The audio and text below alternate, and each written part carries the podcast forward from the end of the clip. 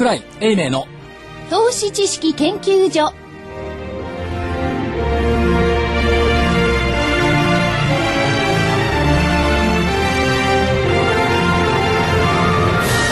皆さんこんにちは。こんにちは。桜井英明の投資知識研究所の時間です。今日もスタジオには桜井英明所長こんにちは。正木昭夫隊長こんにちは。福井主任研こんにちは。究員そして新人研究員の加藤真理子でお送りしますさあ日経平均今日の大引けです。66円飛び5銭高の9524円79銭。66円飛び5銭高の9524円79銭です、えー、出来高の方が概算で18億1800万株、えー、売買代金が概算で1兆990億円となりました。値上がり銘柄数1000飛んで5値下がりが533変わらずが137ということになりました。線を超えましたか。そうですね、約6割。まあい言い方を変えればですね、まあネガな材料に騒ぎすぎだった、っていうことだと思うんですよね。例えばその昨日の段階でニューヨーク200ドル以上の下落になった。はい。市場関係者はみんな真っ青ですよね。で言ってることはいやもうこれな長期調整だとかね。それから何今日の日経新聞なんか見たら世界の金融市場変調。日米欧で株変調。あ株難聴。直近7日間で650円下落。輸出株売り圧力強まる。昨日までは。はいはいこれ見たら、あ、株はダメなんだねって普通思うじゃないですか。開けてみたら、全然関係ないでしょ。はいだって昨日なんかはあの所長木を見てたらね、はい結構立派な木が見えましたよ。ね、昨日ね、ファナックとかね、うん75日線コツンと来て止まってたんだ。ですよね。ということを考えると、昨日言っていたことは、まあ、下げの原因ね、スペインだとかイタリアの国債が、はいね金利が上がったヨーロッパ財政懸念だって言って上がってたんですけども、そうじゃなくって、まず雇用統計に始まってるわけですよ。アメリカの雇用統計先週発表になったのが、20万人増えるっていうのが12万人に着地した。そうですね。それから日銀金融政策決定会合、金融緩和、何もなし。何もなし。それはないんですよ。月末にもう一回あるんだから。期待する方が間違ってたんですけども、なし。で、3月の中国の貿易収支統計、輸入の伸びが市場予想を下回った。中国良くないんじゃないの？で、結局みんな株を下げるような材料という解釈で下げたんですけども、昨日から言ってるんですけど、事前の市場予測、市場予想が欲張りすぎた。着地が見劣りしちゃうわけですよ。欲張りすぎてるから。ね、20万人雇用統計で増えるだろうっていうのは12万人の増ですけど、増なのに、増えてるのに、20っていう数字が頭にあるから、なんか見劣りしちゃった。ということですよね。でしょうね。そこで考えた言葉。はい何でも欲しがるマミちゃんはやめよう。まみちゃんってどういうことですか？どういうことなんですか？それ知らない？知らない知らない。知らない、はいコマーシャルかなんかで何でも欲しがるマミちゃんってのがあったのよ。えー、いつ頃の話？何年頃かな？いや、俺が知らないんだから、ね。2000年より前だと思うわ。あ、そう。あじゃあ何でも欲しがるで。あの、経済の話に戻ってですね、はい。その、別にいいんですよ、悪材料っていうのはね。で、最終的にその10 20万人がね、はい。12万人、それでも増えてるはい。って強弁されますけれども、はい。やっぱりこれ20万人ペースでいかない限りは、アメリカの失業率だって8%以下には落ちてこないですよね。それはオバマそのものが危ないんだから。で、とその予想はね、僕は普通だと思うんだな、20福井さん万人超えてて。のオバマさんのことを心配する筋合い何もないでしょ。別に新鮮はないですけどね。ええ。で、12万人がこれだって来月になったらまた25万人とか情報修正されたらどうするの？どうすんの？いや、いいことですよ。い。や、雇用統計なんか所詮そんな数字じゃないですか。うん。だから、一喜一憂しないっていうのも必要だろうし、ただ、トレンドとして雇用統計ってのは間違ってないと思うのね。右肩上がりの統計になってきてるから、その意味ではだからアメリカ経済悪い、悪くはなってないし、むしろ好転でしょ。うん、でもね、あの外国の新聞なんか見ますとね、やっぱりひょっとしたらっていうのは最近急に出て出だしてだからそれがね、例えば外国だろうと日本であろうと、マスコミが全てのことを真実として伝えてるかどうかって微妙なところがあるでしょ？うん。何でも活字になら正しいのかってそんなことないじゃないですか。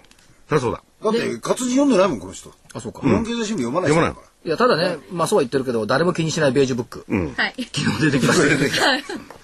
十二連銀。一応ね、注意はしてるベージュブック。うんそうそう蓄電銀報告。で、蓄電銀でさえ2月半ばから3月下旬にかけてアメリカ経済は引き続きお緩やかに成長している。まあ、蓄電銀もね、うさんくさいけど、でもそう嘘は言わないでしょ。失礼じゃないですか。蓄電銀はもう少し所長信じてもいいんじゃないですか？ただあれ、地域によって十二連銀あってね、ばらつきがすごいんですよ。ばらつきあの、蓄電銀総裁のコメントというのがバラバラなことが僕は信じられない。本当に。でもその地域の差があって当たり前じゃないですか。まあそうなんですよね。だから蓄電銀でさえね、さえもう一回言いますよ。2月半ばから緩やかに成長してるって言うんだから、緩やかに成長してるんですよ。で 問題は中国ですよ。はい。中国の新車の販売がこれ、伸びですよ、伸びむってきてるんですね。こっちの方が嫌ですよね。うん、だと思いますね。だから相変わらずその中国の景気減速感っていうのは、まあ、今週でしたっけ？GDP の発表もありますけども、こっちの方が懸念されているということと、今日一つ嬉しかった材料は、日本の東京株式市場の売買高が、やっと中国抜いたのよ今日。上海を抜いたのよ、だから今まで、ね、どうもの違和感なんで上海に東京が負けてなきゃいけないんだって、これがね、確かにね、最近、ちょこちょこちょこちょこ、まあ、出来高も東京市場出てきてるけど、あっちの落ち込みぶりがすごい。それだけの話ですからね。そうそういやだけど、いや気分悪いのよ 上海に負けている東京株式市場ってのは。いや、これからやっぱ中国ですよ。いや、それいずれそうなるんでしょうけど、ね、いいじゃん、とりあえず去年、はい勝ったんだから。はい。でも直近のところですとね、あの、投資信託の設定だとか見てると、結構好調なんですよ。4月。どこが？そこそこ集まってますよ。日本国日本株日本株そうん。こういう部分は、うん。それで、まあ、中国の話なんですけれども、えーでも中国も、えーあれですよね、えーヨーロッパに対する輸出が多いし、その辺でね、じわじわ来てるんで、どうなってくるか。ところがね、はいあの国は計画経済ですから、ね、今年の GDP は 1%, 1ぐらい昨年よりは下がりますよ。で下がるけど、中央部に向かっていってるエネルギーを多分抑えられないでしょ。うんうんうん。だから実態と数字が今年は多分中国違うんだと思う。なるほど。だから経済指標的に出てくる中国の数字の値傘加減と実態とをこの差があるっていうふうに考えた方がいいんじゃないかと思うんです。よ。なるほど。それと話は途中なんですよね。うなずくほど。の話でもやっぱりあのー大使大使党とね、あのー青年同盟の方ね、それがこうごちゃごちゃごちゃやってるわけじゃないですか。あれ結構政治的な面でね。け経済にきますよね。だそれ何も今に始まったことじゃない、んでもずーっとやってんだからさ、うん。でまあね、あれは続きますよ。続きますよね。権力闘争は続きます。権力闘争続いてね、その時にちゃんとした経済のコントロールができるのかどうなのか、計画経済いやだからすみません。あんまり政治的な話はしたくないんですけども、もし中国という国家がまともにね、あのー成長していくというんであれば、はい。北朝鮮のミサイルを止めるだけのパワーを持ちなさいっていう話ですよ。まあそれはあり政治的な話はしたくないですよ、したくないです。もうそそれだけの力がないっていうことはちょっとおかしいんじゃねえのという見方をね、まあ北朝鮮は独自でしょうからね、独自っていうかね、言葉は悪いんですけれいや。そうは言ったって言うこと聞くでしょうよ。中国からいろいろ援助もらってんだから、まあ貿易もね、あるわけですからね。でそそれ聞かせらんない。自分のところの近くの国に言うこと聞かせらんないってどっかの日本の国みたいですけど、中国はそんなことないんじゃないのという気がしますけどね。まあ確かに、あの、政治的な話になったんでね、また経済に戻しましょう。はい。何が良かったって今週はね、日経平均株価がですね、9500円台で終わってくれるのが一番良かった。よかったですねね。ヒヤヒヤしたでしょう前場までいや、一応ね、あの、自信を持って毎週来週の見通しをこう言っている割にはね、今日は9500円も割れてたし、いや、はい。今日戻るなと思ったんだけど、戻りに鈍かったから、あれ、ひょっとしてまた今週も謝んなくちゃいけないかいやだからね、謝ら謝ら別にしても、その今まで所長のね、今日話を聞いてきてると、えー、上がって当然であるというスタンスに立ってますよね。はい。今日ね、今日はね、だから、き聞かれてる投資家の皆さんは、はい。これから先だけ知りたいんだから、どうですか？その辺。これから先？あのね、その聞き方ってとってもね、マスコミチックなので、はい結論だけありゃいいって話でしょ？そうじゃなくって、結論で。あ、あ、いやいや、後で言いますよ。じゃあ先に言いますよ。はい多分ね、9270円って割れないと思うんですよ。でね、下を聞かないのね、みんなどこまであるしか聞かないのよ。はいレンジって2つあるんだから、下のレンジと上のレンジがあるわけ。はいと下の9270円って、75日線のラインが9270円だから、これ割れ込まないと思う。で、個別の銘柄見てるさっき言ったファナックなんかも、えっ、と、75日線に近づきそうになったからもう昨日の段階で反発してるわけ。そうなんですね。ということは指数も75日に近づいたら多分反発するだろう、という読みができてたんです。昨日の段階ではね。ちょっと話が長くなっちゃうかもしれないんですけれども、えーこの指数は誰がどうしてどう信用してるか僕は分かんないんですけれども、今のメインプレーヤーは確実に外人ですよね、はい。外国人、はい。その人たちがこんなこと気にするかどうか。75日移動平均線、はい。するでしょう。あの人たち紙芝居でやってんだから。調査に来ないんだから、会社の。財務決算単身と、それから、えっ、と、チャートだけですよ、あの人たちが相手にしてるのは。ヒアリングしないんだから。いや、その時にね、こういうチャートであるとかなんとかってね、どれだけ彼らがね、外人ですよ。あのデ外国人ータが。データベースで、あの取引している部分っていうのは結構ありますから。ありますよね。うん、そうなるとやっぱり、あの所長が言った一つのあの目安として、75日線移動平均とかっていうその数値はきちっと入ってますね。システム上の75中にとね、あいつらの場合はね、200と100ですよ。ですよね。うん、結構長いんですよね。だから紙芝居的投資家にとっては非常に重要な局面が75日線だからそれは割れないでしょって、チャートを紙芝居と言うならば、いやもう一つ言うならばね、あの、彼らにとってはもう時間もあれですけれども、えー上がっても下がってもいいわけですよ。振れ幅が大きければ。はい。ねそその辺でどう、どっちに出るか。これから先の動き。どうですか？いやあの人たちは刹那的投資家だから。あちゃ。そうでしょ刹那的瞬間投資家で今おっしゃったまさにその通りで振れ幅が高ければボラが高ければそれを取るだけの話。だ,、だから上がっていこうと下がっていこうとそれを取るんだから、トレンドが右上行こうと下行こうとあの人たち関係ないんだから、それは我々がしっかり考えることでしょ。なるほど。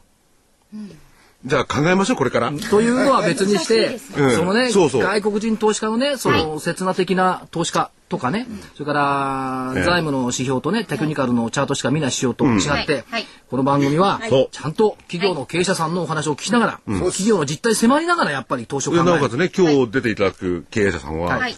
い、わゆるもう社会のトップですからね、社会の動向のトップを走ってる会社の経営者なんですからね。はい、ご紹介いただきましょう。えー今日のゲストは株式会社 TYO 代表取締役社長吉田博明さんです。えー証券コード4358ジャスダック上場です。こんにちは。こんにちは。よろしくお願いしお願いししばらくま。ですす。ます。社社長ね、かっこいいんですよ、これね。またな、ななんて言いますこれちょっと薄いオレンジのブレザーってすごいかっこいいですねかっ。こいいですよね。つい素足ですからね。そうなんですよラジオでは見えないのが残念なんですけどぜひ見ていただきたい。ねダンディ吉田。ええで、まあ、社会のトトップをなんて言いましたけど、やっぱり、で、ね、まあまあ、あの、TYO さん、はい。ご存知の方は多いと思うんですけども、改めて、まあ、広告制作会社ということなんですけども、改めて御社の業務内容をですね、いろいろ教えていただけまはい、すか。あのうちはあの広告代理店ではなく、はいえーテレビのコマーシャルやウェブや、イベントや SP やあらゆるその広告の中身を作る、えーと企画制作会社です。はい。でそれでね、あの、なんか、我々が聞いて分かるような広告ってどんなの作ってるんですか？最近では目立ってるのは、あのグリーなんてありますね。ええグリーですとか、あとはまああのずっとやってるのは JR のそうだ京都行こうとか、あとははい、紅葉シリーズとかね、ああいうやつ。いいですね。あとはあの、イチローさんがやってるキリンですとか、あとはユニクロもありますね。ユニクロもそうですねはいユニクロもありますね。じゃあ我々は僕ですら知ってる広告を全部作られてるわけですね。えー、大体あの夜の8時9時だと、え大体7、8本に1本ぐらいうちのものをあすごいよね。ゴールデンタイムですもんね。だからこれ、あの、今お話伺っただけでも、結構この感性に訴えるっていうか、記憶に残るこ CM が多いじゃないですか。はい。それやっぱり社長ご経験からこう生まれてきたものですか？まあ今30年間うちがコマーシャルを作ってきてるんですけども、ええそうですね。あのうちのなんかイメージって言いますかブランドイメージっていうのが、その例えばその食品とかあの朝の午前中にやるテレビコマーシャルがあまりないんですね。であのおビールだったり車だったり、IT 関係だったり、ファッションだったり、そういった、まあ、ちょっと付加価値の高いものを割とこうイメージの高いものとかドラマチックなものとか、えーそういうことが得意だとい。うブランドイメージ。なですね。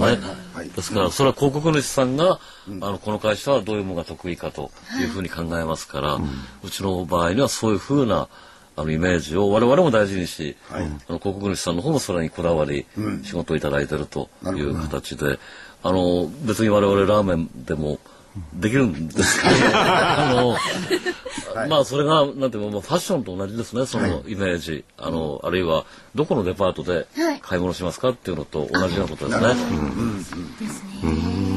イメージをね、その、まあ、テレビの広告に形にするわけですよね。はいそれは本当難しいと思うんですよね。ですよね。で、人々を動かすわけですもんね、それによって。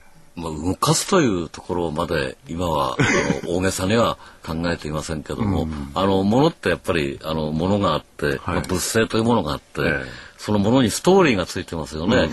でこのストーリーの部分を作るのがやっぱり広告で、あの例えば、えー一冊の革表紙の小さな手帳があると、でこの手帳ってのはものですけども、えーこれをアーネスト・ヘミングウェイがなぜ愛用していたかっていうとみたいな話になるとそれが、えー要するに膨らみますよね。で割とお金を払う方は実は相当な部分ストーリーにお金払ってるんだっていうようなことでしょうかね。そうですね。そうすると、そうだ、京都へ行こうじゃなくて、そうだ、TYO へ行くです。広告主さんの方は。あそれはあるかもしれないですね。ええこういうイメージで作ってほしいと思ったら、やっでぱり。でね、ただそれだけじゃなくって、その TYO さんの企業理念ってすごくって、世界で最も優れた企業を広告主とし、世界で最も豊かな消費者のために広告を作れることに心から感謝する。ですあね。のそれは一番言いたいのはその感謝するという部分で、あの大変これはありがたいことで、ええ。あの日本のように素晴らしい企業がいっぱいいて、で大変お金持ちの消費者がいっぱいいて、で飯に困ってる人はいなくて、飢え死にする人もいなくて、えーそういう国でないと広告の仕事はできないですからね、ですからあの感謝という部分が一番眼目ですかね。なるほど。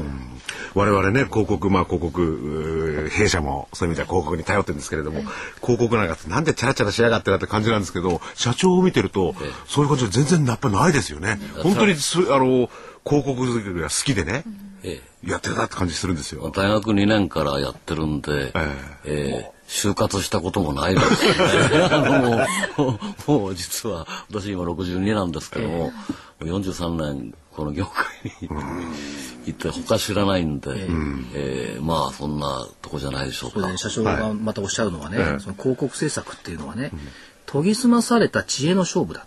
なるほど。これがね、なかなかこの知恵ですよ。難しいです。それがやっぱり随所に現れてるんでしょうか？えまあ、その話って、あの実はエンターテインメントと対比していった話なんですけど、あの桜井さんもよくご存知のように、はいあの当社が45年前大変苦労してた時というのは、あのうちにそのエンターテインメント部門っていうのがあったわけですね。ーで映画映画やアニメやゲームソフトやそんなのやってたわけですけども、まあ20年ぐらいそのエンターテインメントをやってよく分かったのはやっぱエンターテインメントというのはあのある種物量戦って言いますかね、あの圧倒的な媒体支配力とか、えー巨大な資金とか、そういうものが背景にないとなかなかこう継続的には勝てないんですね、その一本いいものを作ってもちっとも儲からないってことになってしまう、ですからそういうそのアメリカ軍の戦争の仕方みたいなことができないと、エンターテインメントで勝てないんだけど、広告というのは、あの本当にその個人の知恵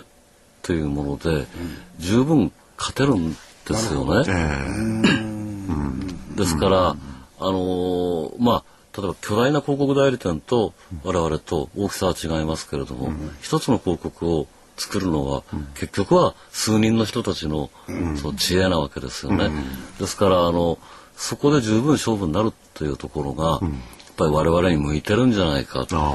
でその媒体支配力とか、巨大な資金なんてものを持ち合わせてないわけで、そういうことで勝負するのではなくてということで、あのまあ、2年前にエンターテインメントを全部はい。やめて、まあ、ウルトラマンの円谷プロも、ええ。あの売却して、はい。で広告コンテンツ専門に戻ったという、はい。なるほど。本業に回帰してですね。でその意味からこう業績を拝見していきますと、特にその従来業務といいますかその従来の負担の部分だったところ、まあ、銀行の借り金も含めてですね、この辺りのリストラをずっと進めてこられてこの3年間のバランスシートの変化っていうのはかなり大きいですよね。ずいぶん良くなりましたね。あの借入金も3分の1近くになってますしね、あの本当にあの BS がずいぶん改善しましたね。はい。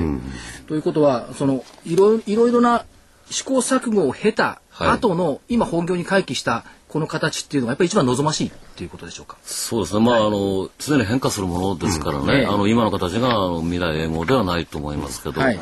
あの変化してきた形としては、そうですね。あの会社ってやりたいと思えば何でもできるんですけど、ええ。あのできるっていうのと勝てるっていうのは違いますよね。はい。でそういった意味であの、まあ、我々が自分たちが勝てることが何だかはい。分かったという今段階で、えー今年30年になったとはいいうことですね。でねい今の。それ分かんのに30年かかったっそれと別にしても今例えばジャスタックとかいろんな企業は、そう大きくすることを結構眼目に置いてるところありますよね。はいだそれそれよりも早くやっぱり本業に戻る。だあの、昔からね、本業に戻んなきゃなんていう経営の理念がありましたけど、なかなか現実的には本業に戻るってのは難しいですよね。まあそのエンターテインメントをやめて、うん、あの一旦ちょっと小さくなって本業に戻ってますが、えーはい、まあそれからまた成長を始めてますから、うんうんあの当然本業に戻って、また成長できるっていうつもりがなければできないことなわけで、あのただ30年間うちは広告では負けたことないんですよね。ですからそういう意味でまあ負けることをやめて勝つことだけにすれば成長はできると思います、で福井さんは当然ながら決算単値なんか読まないですから、はい、代わりに私が申し上げますと、はえー、平成24年7月期、まあ、中間期のですね、えー、7月決算なんですが、中間期の業績予想はこれも情報に修正しました。通期はまだあの据え置きという状況ですけども、ただしまあテレビコマーシャル事業を中心にやっぱり需要の回復傾向が見られるということもまあ追い風という部分あるんですがやっぱりあの御社のその頑張りっていうところが業績に寄与しているっていうことですよね。ですからこの3年前からのこの推移っていうのが徐々に徐々に走行してきているっていうことですよ。うん、この所長バランスシートから見るとあの中身の変化ってめちゃくちゃすごいじゃないですか。これってやっぱ企業のそのこれからの成長性っていうのはやっぱりこの部分のところの改善がやはり第一ですよね。そうですね。このバランスシートの部分に、うん、あのまあうちが2002年に上場してから、2009年までの7年間に、うん、えー、子会社が最大47社まで増えたんですね。でその期間っていうのは外形上どんどんどんどん膨らみながら、バランスシートが悪化した時期ってのがあるんですね。でそれがまあ全部解決ができているので、はい、あの上場した頃に比べると実はその潜在してる問題がもうなくなってるんですよね。はいですからそういう意味ではあの改善されたと思います。ですよね。うん、そのねあのこういうこと言っちゃ失礼なんですけれども。あの社長やっぱりすごくその経営の感覚がすごいと思うんですよ。うん、それもやっぱりこういうあのいろんなものを制作してるとこから培われたもんなんですかね。要するに去年にしろね、あの、なんですか、その前にしろ、どちらかというと2008年リーマンショック以降はみんなガンガンいったじゃないですか。ええ、それをいち早く止められても踊れるっていうのは感性とか感覚だと思うんですよね。あの私はずっとディレクターを大学2年から、えー、今から15年ぐらいまで、前までやってたんですけどね、うん、そのですからあの別に経営学の勉強だけではないので、あのまあ、監督ですね、うん、つまり現場で用意入ってやってる、あの監督の感覚のまんまなんですけどね今でも。ある意味でそのマネジメントっていうのはある意味経営にもつながる。まあでもディレクターっていうのも全部、全部のスタッフもいますが、あのディレクターに対して あの全部のスタッフもいますしね、あのそういう感覚は共通しているのではないのかなと。でごめんなさい。であの広告っていう意味で言えばね、あの今は去年は大震災があったんでね、はい、多く控えたと思うんですけど、また今年あたりからね。企業の業績も良くなるし、そうですね。広告はね、去年の5月からもう拡大して拡大してる。去年の5月からですね。えー、あの震災の影響は意外にこう短期間で終わりましたね。うん、そうするとね、あの、これだけね、あの、いろんな、えー、負債も減ってきたりとかですね、業績も良くなってきてると。負債ってやめてくれ、借入金って言ってくれない借入金、負債って言っちゃいけない、借入金ね。はい、えー、良くなってきてると。だってやっぱ副配とかそれを望んじゃうなって感じなんだかな。まあ、マーケット的に言えばね、やっぱりあの、配当というのがこれ期待感のあるところ、多分これかまりね、なんか副配とかね、数字見るとありそうですよ、これね。ねなんかちょっと期待したい、その時期なんてわかんない期待したいね。まあ、あるいはその、まあ、中間期もね、情報修正してるから、これ通期もひょっとしてっていうね。かとまりと私の間で密かにこう期待してるんです、実は。はい。まあ、あの、所長とね、かとまりが期待する分にはいいですけどね。でも、この数字を見てるとなんとなくって感じはしますよね。するでしょ、え、あの、そうしたいと考えてます。まあ、あの7月ね着地が見えてくればまたいろいろねそういう動きもね出てくるかもしれない慎重にやってますので、はい、あの6月の第三四半期を確認したということなので、はい、えー、どうかご期待ください。そうですよね。それからまあ社長のお言葉の中で今年の春先ぐらいに伺ったのはいやもう最近経営というのが面白い。普通ねテレビコマーシャル作ってるのが面白いと思うんだけど経営のが面白いっておっしゃるからやっぱりそんなに力を入れてるんだなっていうのを感じてますよね、えー、テレビコマーシャルをスタジオの中で作ってるよりも、はい、確かに面白いですね。あのそう。5、6個混乱期といえば混乱期に、えーこううまくね、こうやっていくと今はもう、あの広告業界全体も、え広告代理店さんも我々もはい。大混乱なんでね、こう大混乱ってのは面白いですよね。大混乱ってのは社長ということはある意味ではもうまた創業期みたいな熱さがあるってことですか？そうですね。ですから、ね、ええ。昭和20年代、30年代を、羨ましいな、じゃなくて、あの、いや、似てきたんじゃないの？っていう感じはありますよね。それはでもあれでしょ社長が当初ディレクターを始めた頃にご経験されたことが、もう一回遭遇できそうかもしれない。いや、私がディレクター始めた頃ってのはむしろ、あの、今で言うとウェブの仕事みたいなもんだったんでね、はい。最新流行の仕事で、ええ。もうどーっともう誰がやっても伸びるみたいな時代に始めてるんですよね。だから当時ははい。CM ディレクターというのは、ちょうど今のウェブクリエイターみたいなもんでね、あの、ちょっとわけわかんないんだけれども、新しいかっこいい仕事で、女にモテるじゃないか。そういう、やっぱり。ですね。それがでもそういう時期がじゃあ今の御社の社員さんもやっぱりある意味では幸せな環境にいるかもしれませんね。そういう意味ではまあ、あの若い人全体で言えばね、ええ。みんなあの私らが若い頃よりも、はい。はるかに複雑な心境ですよね。ええ。あのやっぱりね60年代のイギリスみたいなもんなわけで、あのだからみんなややこしい心境だけども、はい。あのもの作る人はね、ええ。あのみんな希望を持ってやってると思うけどね。だからこれ見てるとね、はい。人員だってね、むしろ増やしてるんですよ。優秀なね。はい増えてます人材を。増えてます。これはね、こういう、あの、職、仕事の基本ですよね。いい人を取ってね。もう人だけ人人だけですからね。あの福井さん勉強してね、はい TYO は人を育てますって言ってるんだからなるほど。能力と情熱のある者が全力で自己達成を目指す時 TYO はこれを助ける素敵。社長なんか塊能力ありそうね 素敵って言われるとね。だからそういう意味ではね本当にあの、人人がやっぱりものを作ったりするところ全てですもんねもう人が、人が全てです。人が全てです。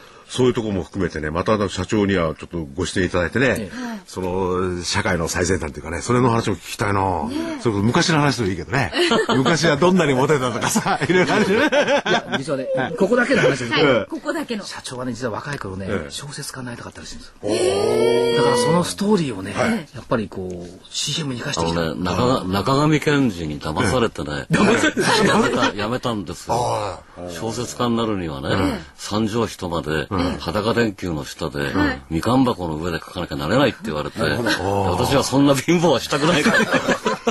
でも中川健二さんも立派にやられて当時中上さんが21歳で、私が19でね、で中上さんね、みかん箱の上で書いてたんですよ、本当に。そうなんですか？ええ。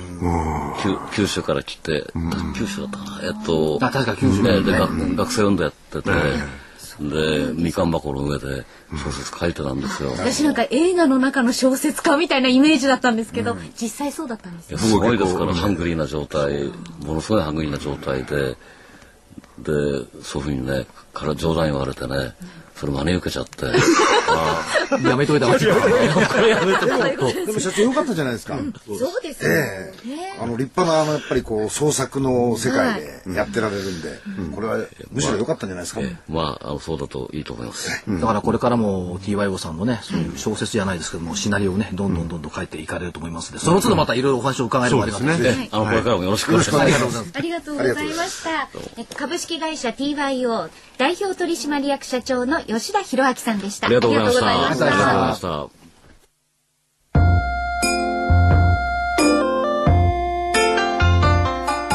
花粉の季節を迎えました。花粉症の方にとっては憂鬱な季節ですよね。この憂鬱な季節を乗り切るための花粉対策商品、ポレノンをご紹介しましょう。ポレノンは30年間も花粉症で苦しんできた愛知県の常滑いきいきクリニックの小出正文先生がご自分のために開発した花粉対策商品です。ポレノンはマスクや顔に吹きつけるだけ。天然由来のペクチンと DNA が花粉が体内に取り込まれる前に吸着し包み込んでしまいます。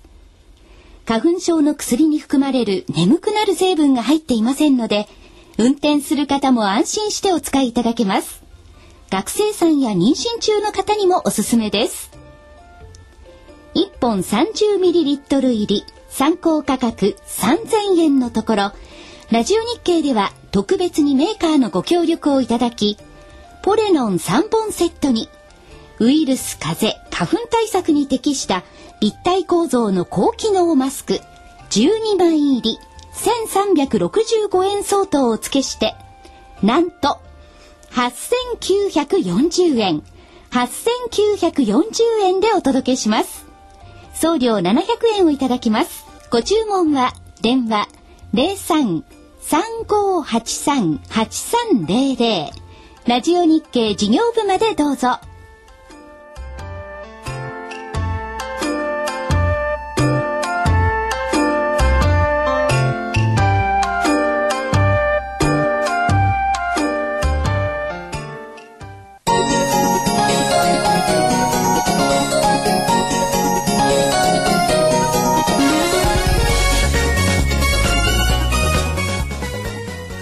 える、叶える。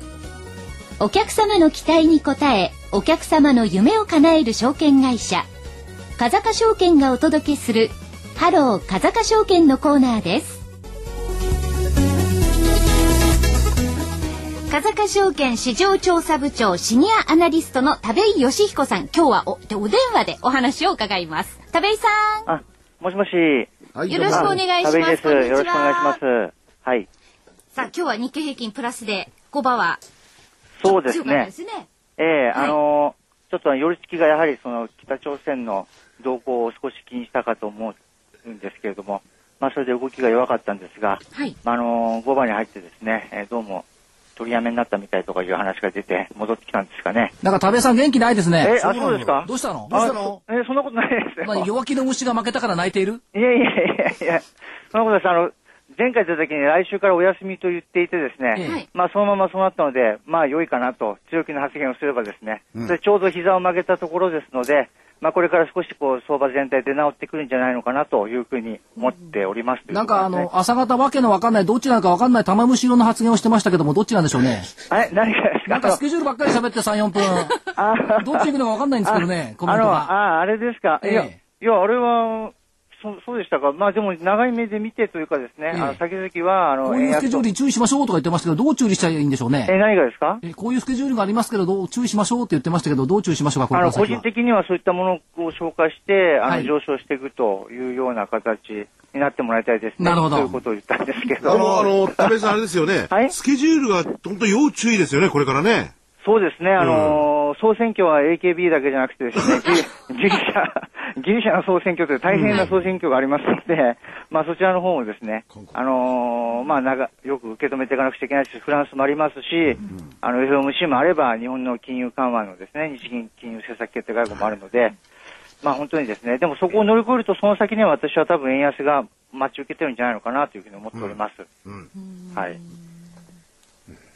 よろしいですか、こんな感じで。いやいや、円安だとなんか、株が上がりますね。え？株が上がりますね。そうですね。やっぱりその決算期を迎えてのの円安というのはですね、うん、やっぱりその投資家のマインドというよりも経営者のマインドを改善させてですね、はい、まあ、あの、ある程度、その慎重な業績予想を出したとしてもですね、うん、まあ、その後、あの、アナリストを集めて決算説明会等ですね、取材等を行いますので、はいまあ、そこでの質問等を受けてですね、ええ。ー、ちょっと慎重すぎたかななんて発言が出てくるとですね、うん、えー、一応にしてこう株価が上がってきたりとかすることもありますので、えまあ、私はいいんじゃないかな。売上はあの、しっかり伸びてき、伸びが始まってきていると思いますので、うん、えー、為替の部分かなというふうに思っています。はい、で、その、はい。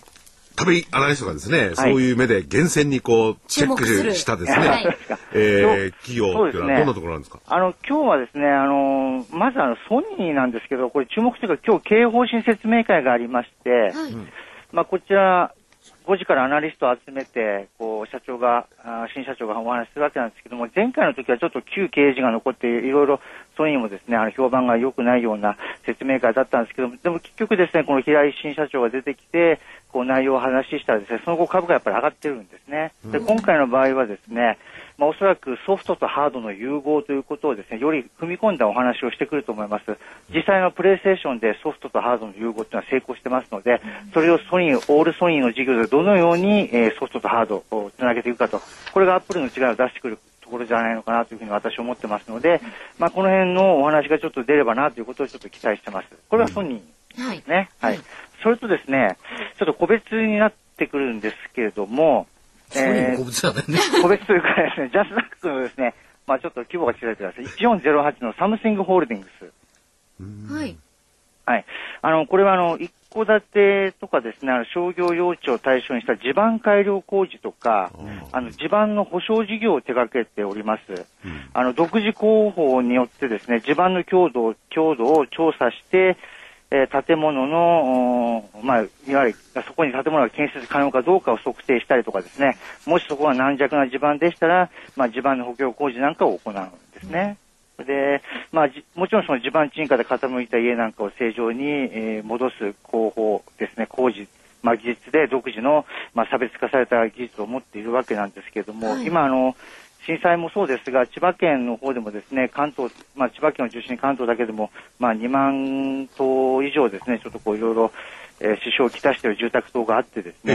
ね。そうですね。あの、仙台の方でも結構被害ももちろん、まあ、あったということで、やっぱりその液状化、液状化対策っていうのは拡大しているかと思うんですね。そうしますと、このサムシングホールディングスさんの出番は結構あるんじゃないのかなというふうに思うんですね。そして、あの、ハウスメーカーとですね、あの、共同してですね、なんか最近あの10年間無報償でハウスメーカーっていろいろ補修工事なんかをこう地盤をやっていかなくちゃいけないという制度が2009年の10月に施行されましてですね、まあそうしますとハウスメーカーの方もですね、ちょっとやたらなところにもう家もこう建てられなくなってきているということがあってですね、あのサムシングホールディングスホールディングスさんと共同していろいろですね、あの地盤に保証をつけてですね、あの家を建てたりとかいうことで、そこの間にはですね、あの保険会社なんかもですね、国内の大手損保なんかも間に入って提携してですね、まあ損保も含めて、まあいろんなこう、保証のですね、あの、事業なんかもやってるということでですね、まあ結構面白いのかなというふうに思っておりますね。今日はその2つぐらいですか？えーあともう一つですね、あの、氷の決算発表が始まっておりまして、まあ、比較的堅調な氷、えーコンビニエンスもそうですけども、いろいろ出てきてるかと思うんですけども、9948のアークスという会社がありまして、はい。えー9948ですね。これは北海道のスーパーを中心に提携して、まあ、どんどん大きくなってきている会社なんですけれども、あのー2011年にはですね、青森県のあの地盤とします、あの、ユニバースというですね、あの、スーパーとあの経営統合を行いまして、この昨年から、えーいわゆるその青森県、そして本州地区にですね、あの東北を中心に本州地区にもあの進出を始めたという形になっております。あの、どうしてもスーパーというと立地条件ある程度限られてきてると思うんですね。あの、国内の方特にそうかと思うんですけども、まあそうしますと、ある程度ですね、経営ノウハウを持った会社が M&A をしてですね、あの、いい物件というかですね、いい、えーポイントを抑えてるおお店とかをですね、M&A していくという動き、これから結構活発化してくるんじゃないのかなと思いましてですね、まあその成功事例としてこのアークスというのはうまくこう進んでいるのじゃないのかなというふうに思うんですね。田部さん、アークスってどんな店舗なんですか？店舗はですね、あの、陳列が非常に、まあ、整っていて、特にですね、特徴があるというものでもないわけではないんですけれども、いや、どっか近く見に行きました、えっとですね、あの、まあ、あの、ホームページ上でですね、こう見た程度で、ちょっとすみません、僕東北の方とかですね。けないんだごめんなさい。ちょっと見られないんですけども。そうですね、北海道、あの、ええ。桜井さんよく行きますので、ぜひともこのアーチの方ですね、よく見てきておいて、えー一緒に行きましょうかというところで、ぜひともです。こう注目していきたいなというふうに思っておりますね。はい。はい。ということで、あの、田部さんあれですよ、これからもこれより突っ込んだ話はいろんなところであるんですね。えーセミナーで聞けるんですよね。そうですね、あのセミナー等を通してですね、いろいろこうお話ししていきたいなと、まあ新年度も始まりましたので、まあ銘柄を中心にですね、いろいろこうお話をしていきたいなというふうに思っております。はい。で、この後、あの、私の方で、田部さんの当面の指標見通しを、はい、セミナーの方をご紹介させていただきますあ、そうですか。はいはい。よろしくお願いします。はいはい今日はありがとうございましたはい、こちらこそありがとうございました。元気出してね、タメちゃん。はい、元気ありますよ。あ、そう。よかった。はい、はい、失礼します。ありがとうございました。え、ただいまお話を伺いました、風賀証券市場調査部長シニアアナリストの田部井義彦さんのセミナー、当面の市況見通しを3つご紹介します。日にち順で。え、まず今週の土曜日14日です。午前10時半から正午まで。東京都の板橋区立グリーンホール5階504会議室で行われます。こちらは本店営業部03-3666-5541番にお問い合わせください。え次は4月18日水曜日です。午後3時半から5時まで。こちら三鷹支店で行われます。こちらの方は三鷹支店にお問い合わせください。0422-71-1251。三鷹支店での当面の市況見通しは4月18日水曜日午後3時半からです。そして4月20日金曜日午後3時から4時半まで、こちらは静岡県焼津市焼津市文化センター3階第一練習室で行われます。焼津支店にお問い合わせください。電話番号は054-621 1311。4月20日金曜日午後3時からは焼津市文化センター3階第一練習室です。風賀証券ではセミナーを随時開催しています。風賀証券と検索していただいて、ぜひホームページをご覧ください。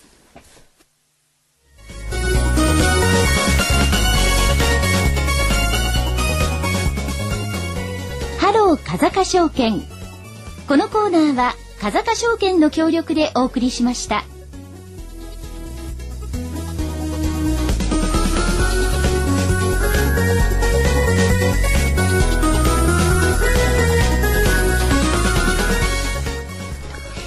さあ、それでは、お知らせです。まずは、桜井英明の投資知識研究所の DVD3 月号、相場に勝つのは売り上手、売りには戦略がある。プロに学ぶ相場に勝つ売りの絶対法則。えこちらは大好評発売り売り切れたんじゃないの？1回。また作ったんでしょ？そうです。あ、もうそうでしはい。もう残り少なくなっておりますので。それしかもう作らない。もう、もうだ、二班目から二いらない番目作んない。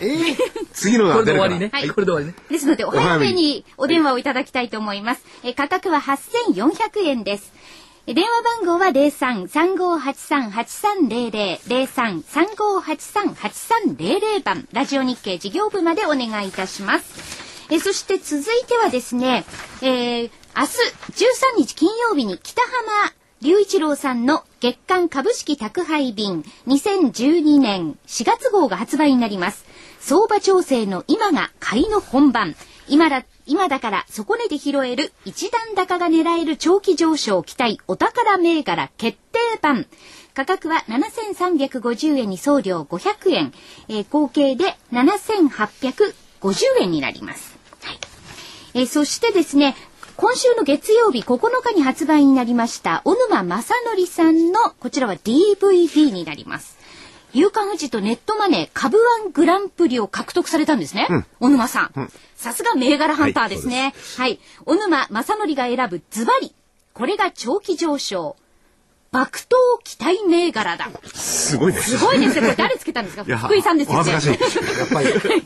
えーこちらの小沼さんの DVD 価格7350円、送料500円、えー合わせまして7850円になります。えー桜井さんの DVD、小沼さんの DVD、そして北浜さんのカセット、いずれも03-3583-8300、ラジオ日経事業部までお電話をお願いいたします。はい、予定ですね。はいえーっと、スケジュール、明日13日の金曜日、オプション S q はい。まあ、オプションだからね、とりあえず通でも3月の S q 値で9946円ですから、はるか下ですね。えーアメリカ消費者物価、ミシガン大学消費者信頼監視すると中国1、3月の GDP。週末は、ミサイルに注意するぐらいかな。そうだね。で、月曜日、ニューヨーク連銀製造業景気指数、小売売上高、それから NHB の住宅市場指数。今週はあんま大したことないですよね。17日火曜日、首都圏マンション販売、アメリカ3月の住宅着工、高工業生産、ドイツの ZEW 景況感。まあ、アメックス、クアルコム、この決算発表はね、昨日のアルカをスタートとしてやってますけども、決算発表はアメリカですね。19日木曜日、3月の貿易収支、アメリカフィラデルフィア連銀指数、中古住宅販売があります。20日、金曜日、えー、と、ドイツの IFO、IFO の景気動向、G20 財務省中央銀行総裁会議に IMF 世銀総会。でもね、20日の金曜日って一番大きいのは、はいミシュランの北海道版が発売になる。おーあの、結構新聞とかそういうところでも記事が出てたりしますよね。だから食べちゃんは北海道のスーパーを売ったのかな。えー、そこまで？そこまで読まないね。ないまあ、食べるところとスーパーちょっと違うでしょうからね。えー週末フランス大統領選挙第1回、といったところです。まあ S q 終わって月末に向けてアメリカは住宅指数が中心と決算発表に一喜一憂。これね、重要なことは、引け後の、まあ、いつも言ってますね。あ、引け後のアメリカの決算発表があって良かったやつは、翌日のニューヨークに反映されるから、東京パススルーするんですよ。はいはいはい。今回のアルコアも一緒ですよね。マイナス予想がプラスの10セントとはいえプラス10セントで着地して、そ当日は夜間取引5%高、で、今日のニューヨークで朝から反応してる。これをね、このタイムラグをね、いっつもみんな忘れるのね。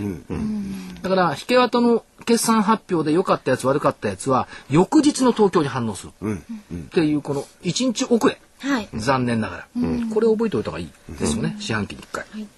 ということで、えー先週の見通し。加減900 9500飛び9円。はい。はい。よかった。ギリギリ。で今日は9524円でした。ですね。まあ、はい。上限の1万255円ははるか遠くなりましたけども、ねえ。一応加減の範囲では収まったですね、はい。来週は来これはもう自信持っていますはい、どうぞ。加減はい。9274円やはりここ75日。75日移動平均線、はいだって75日移動平均線まだ上向いてるんだもんこんなもんに自信を持たれたってよ。あ、でもまだ上なんですか？だって600円から落ちましたいや、よね。急激な落ち方だからまだ反応しないんだよ大丈夫なんです。これは反応しない。まだ上向いてますよ75日っていうぐらい。5日移動平均だったらいいよね。いや、上向いてんだけど、いや、じゃじゃはい200日移動平均線はね、実はね、昨日ね、1000分だけ下向いたのよ。一銭。1銭。0.01円分。でところがこれ、今日プラスだから、多分回復してくれてると思うんですよね。200日移動平均線はだから、イーブン。はい。から昨日レベルでいくと、日経平均株価は手を騰落レーション82.15。はい。この間うちね、130とかね。でしたよね。だったのが、ようやく82まで来たんだから、はいここの加熱感は去った。はい。はい。で、25日移動平均線からのマイナス乖離が4.79だからほぼ4、5%の水準だ。これは1回目先限界の水準であるんですよね。で、75日が上向いてる限りはこれ以上の下落は多分ないんでしょう。ということで、まあ加減は9274円。はい。上限、はい。はい。えっと、9934円。あ、1万円いかないんですか？えっと、25日移動平均線。はいいや、行かないんですか？って、その寂しそうに言わないでくれる？だってようやく1万円と思ったのにまた。そう時時は流れ株価も移るんだからしょうがないとはいいうことで、その範囲で想定をしております。はいただ言いたいことはねえーっと当面の世界の株式市場は何かを徹底的に痛めつけるほどのシナリオは描いてないってことです。山より大きな命出ないし月が満ちればかけるとかければ満つるとこのリズムだけ。だからそんなにその表面上のことで一喜一憂しないっていうことが一応重要なことになるんじゃないでしょうか、という気がしますよね。それとぱりまあ皆さんその空想の世界での投資って結構多いんですけどそれはあの指揮法とチャートだけとかね、はい。そういう投資じゃなくてやっぱりさっき食べちゃんにも言ったのはね、スーパー見た見てきた。かって聞いたでしょ、見てないですホームページだけで見たって分かんないんですよ。客層がどんな人なのか、ですね。だから現実に行って見なきゃいけないっていうねやっぱり自分の体で見てくる企業今日社長さんにも来ていただきましたけど、そういうことを経験しないといけない。そのためには実はあの隊長と塊と私とは今日これからね。夕方埼玉県の西川口まで行って、えージャスタック上場6844ん6664 664。はい。6664オプトエレクトロニクスさんの本社工場じゃない本社見学そうです。をやってきますしそれから正木さんのところでは来週19日木曜日ですね。えー東京証券会館でジャスダック上場のこれは建築現場の人材派遣やってる夢新2362の会社説明会ですね。なんですが、私はもっと個人的にねあの会社面白いですよ毎月第3日曜日にマンスリー個人投資家説明会っていうのをスタートした。で場所はあの会社があの渋谷に夢探索カフェっていう、カフェがあるんですか？うん出店を持ってる。要するにそこで採用して建築現場の若い人たちを採用するためにい。ろんな採用情報とか出してるのが、えー渋谷にある。そこで日曜日第3日曜日の11時から12時まで個別企業説明会っていうのをやるっていうから、じゃあって言って特別ゲストで今度の日曜日行ってくる11時から。そうですか。だから来週夢新の会社説明会2回。あ、個人的には。じゃあいろいろ。これ、あ所長どのくらい数は入るんですか？何人ぐらい入るんですか？いや行ってないから分かんない。日曜日あ、見た、多分ね560人は入ると思う。ね、カフェですもんね。カフェだもん。うん。ということで行ってくる予定ではございます、もうもう時間ないのかな？そうですね。もう、もうあと15秒です。はい。桜満開のわらびに行ってじゃあ花見していきましょうか。どうしましょう。き企業説明会か花見がどっちが先？いやいい企業説仕事がなければ行くのにな。じゃあ皆さんさよなら。また来週。